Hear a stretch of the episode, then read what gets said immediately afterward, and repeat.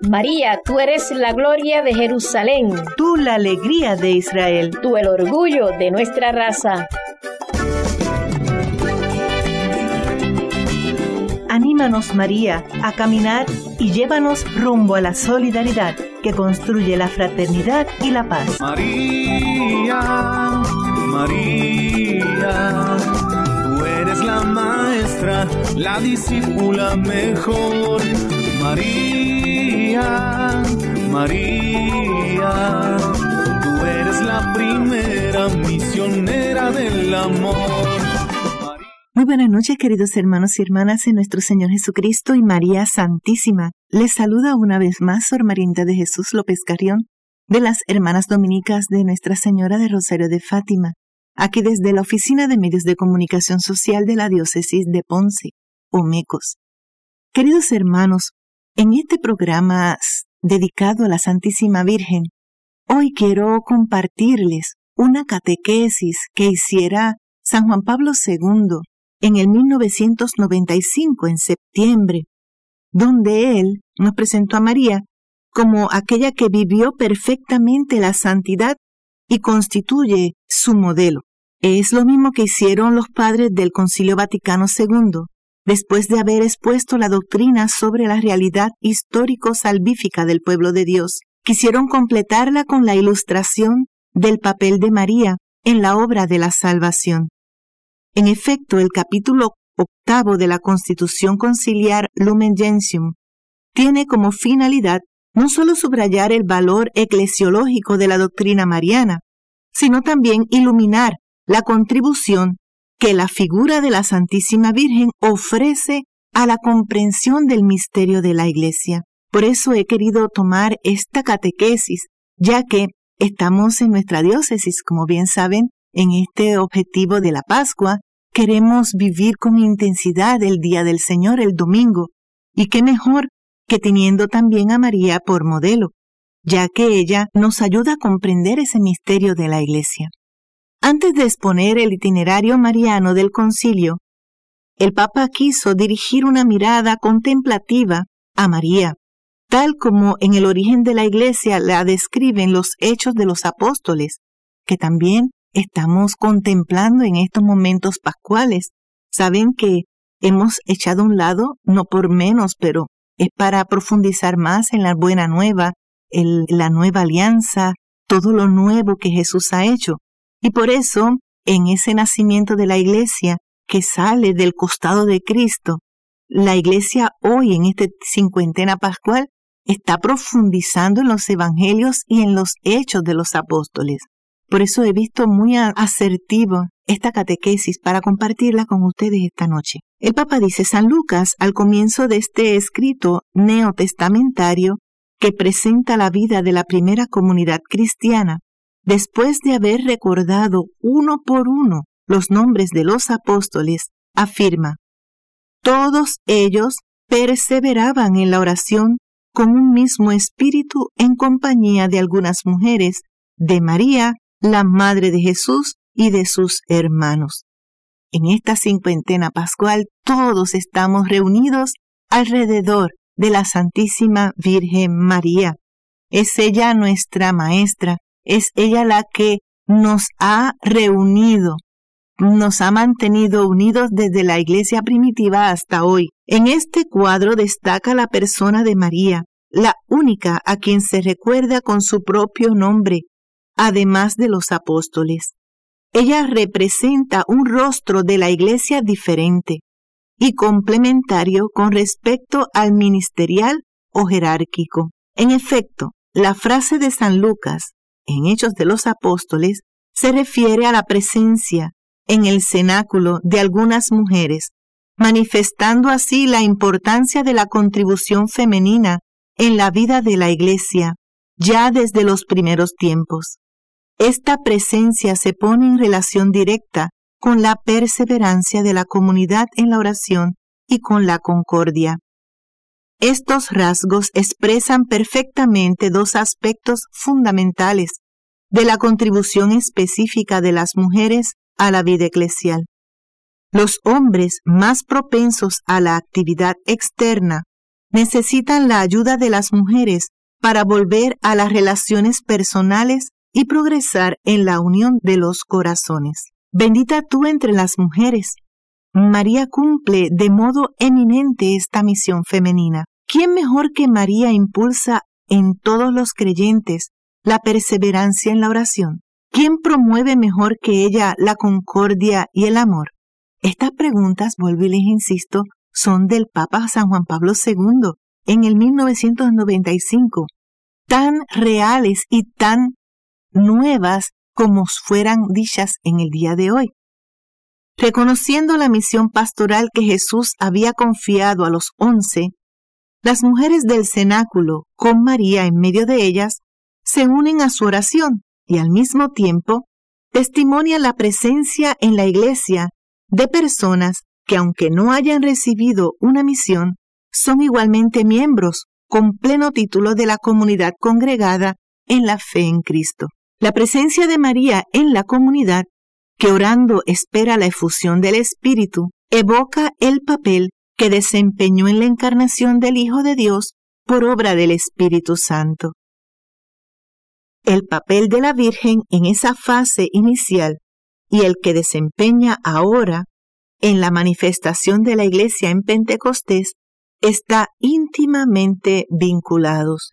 Qué hermosas palabras. Es que es evidente, mis hermanos, si es que María recibió el Espíritu Santo en la encarnación, imagínense quién mejor que ella nos pueda reunir para esperar lo prometido al Paráclito, lo que estamos esperando en esta cincuentena pascual. La presencia de María en los primeros momentos de vida de la Iglesia contrasta de modo singular con la participación bastante discreta que tuvo antes durante la vida pública de Jesús. Cuando el Hijo comienza su misión, María permanece en Nazaret, aunque esa separación nos excluye algunos contactos significativos, no excluye algunos contactos significativos como en Caná, y sobre todo no le impide participar en el sacrificio del Calvario. Por el contrario, en la primera comunidad, el papel de María cobra notable importancia. Después de la ascensión y espera de Pentecostés, la Madre de Jesús está presente personalmente en los primeros pasos de la obra comenzada por el Hijo. Hermanos, los hechos de los apóstoles ponen de relieve que María se encontraba en el cenáculo con los hermanos de Jesús, es decir, con sus parientes, como ha interpretado siempre la tradición eclesial. No se trata de una reunión de familia, sino del hecho de que, bajo la guía de María, la familia natural de Jesús pasó a formar parte de la familia espiritual de Cristo. Quien cumpla la voluntad de Dios, había dicho Jesús, ese es mi hermano, mi hermana y mi madre.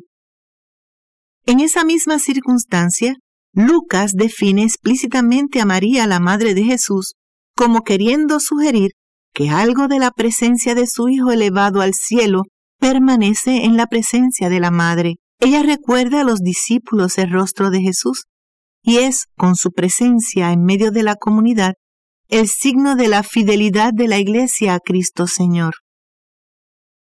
El título de madre, en este contexto, anuncia la actitud de diligente cercanía con la que la Virgen seguirá la vida de la Iglesia. María le abrirá su corazón para manifestarle las maravillas que Dios omnipotente y misericordioso obró en ella.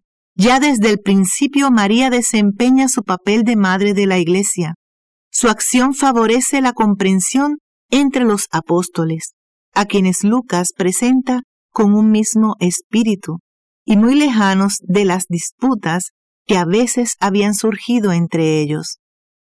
Por último, María ejerce su maternidad con respecto a la comunidad de creyentes, no solo orando para obtener a la Iglesia los dones del Espíritu Santo, necesarios para su formación y su futuro, sino también educando a los discípulos del Señor en la comunión constante con Dios. Así se convierte en educadora del pueblo cristiano, en la oración y en el encuentro con Dios.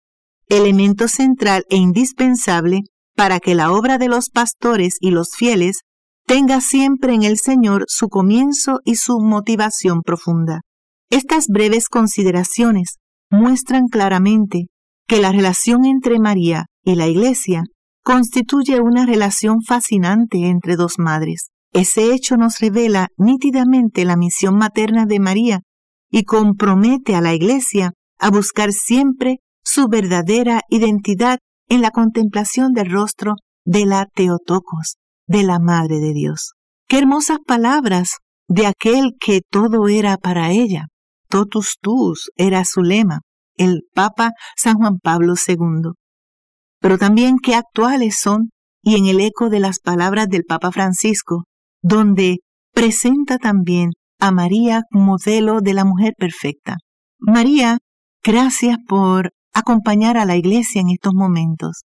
Gracias María por estar siempre atenta a nuestras necesidades.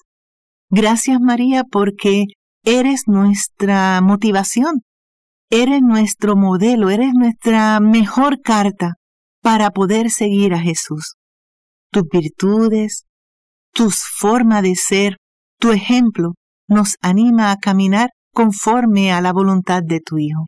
María, te pido de forma bien especial en estos momentos donde estamos en crisis humanitaria, crisis ante la pandemia, crisis, crisis de unidad también, crisis en el cristianismo ciertamente, que no somos testimonio muchas veces de lo que debería ser los cristianos, todos uno. Te suplicamos, María, que nos unas, que nos animes a alcanzar esta unidad tan deseada por tu Hijo, que todos sean uno como tú y yo, Padre, somos uno. Queridos hermanos, antes de culminar quisiera compartir con ustedes este cántico hermoso de María como Madre de la Iglesia. En torno a María y siempre en oración, en un solo espíritu, con un mismo corazón torno a María, la iglesia se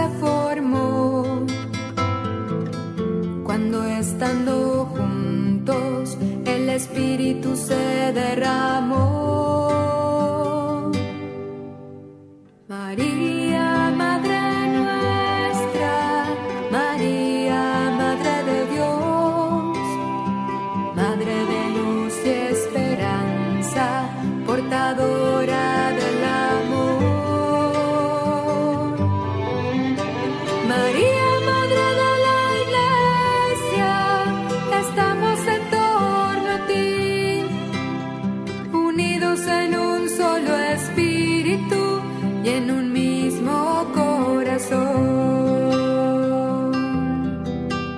Despedimos de este programa rezándole a la Santísima Virgen, el Regina Shelley. Reina del cielo, alégrate, aleluya, porque el que mereciste llevar en tu seno, aleluya, resucitó como dijo, aleluya. Ruega a Dios por nosotros, aleluya. Gózate y alégrate, Virgen María, aleluya, porque el verdaderamente ha resucitado el Señor, aleluya.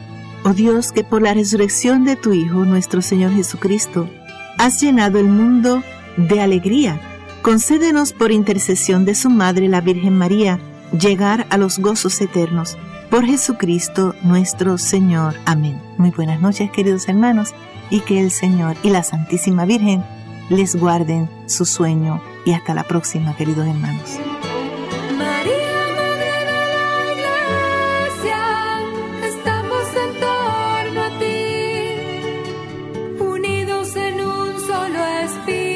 La Oficina de Medios de Comunicación Social de la Diócesis de Ponce presentó este programa María, Madre, Maestra y Discípula.